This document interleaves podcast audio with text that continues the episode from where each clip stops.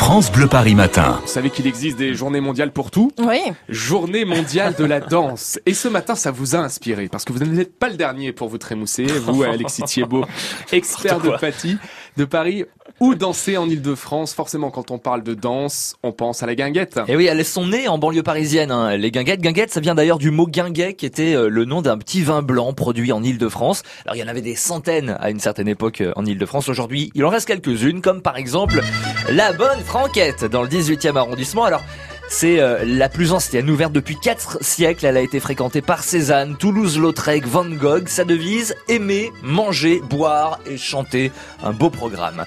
Autre euh, guinguette culte, chez Gégène, évidemment, c'est à Joinville-le-Pont, dans le Val-de-Marne. C'est la plus connue, c'est la plus fréquentée. L'ambiance, c'est celle d'un bal musette. La guinguette de l'île du Martin Pêcheur. Là aussi, je voulais vous en parler. C'est à Champigny-sur-Marne. C'est sur les rives de Marne, on est au pied des saules pleureurs, on mange des moules frites, avec un petit vin blanc bien sûr, tout ça avec le son de l'accordéon, bref c'est le bonheur absolu.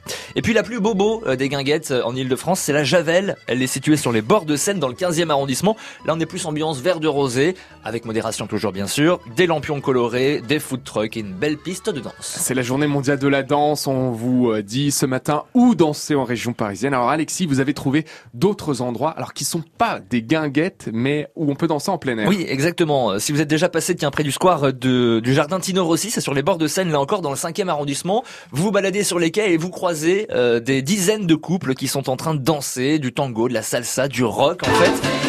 C'est le Paris Université Club tout l'été qui organise des sessions de danse pour euh, confirmer ou débutants. Ça se passe les mercredis et jeudis soirs, donc sur les quais de Seine à partir de fin mai. Autre lieu pour danser en plein air, et ça je le savais pas, c'est sur le parvis de l'Opéra Garnier. Ah si je suis déjà passé devant, c'est très impressionnant. Alors tous les vendredis soirs, de 20h à 1h du matin, on danse le tango argentin. Là encore, faut le voir, et puis il faut même y aller pour faire quelques pas de tango.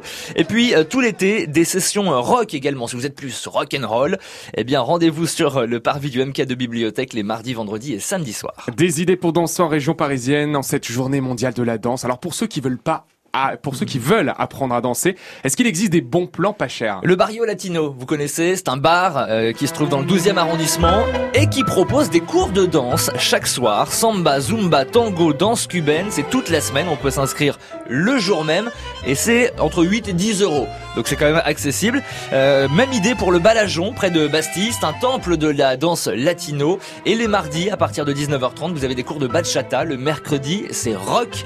Là, c'est 12 euros avec une boisson offerte en plus.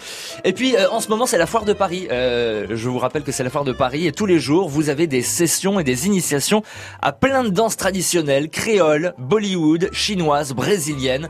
Donc n'hésitez pas à aller à la foire de Paris pour aussi apprendre à danser.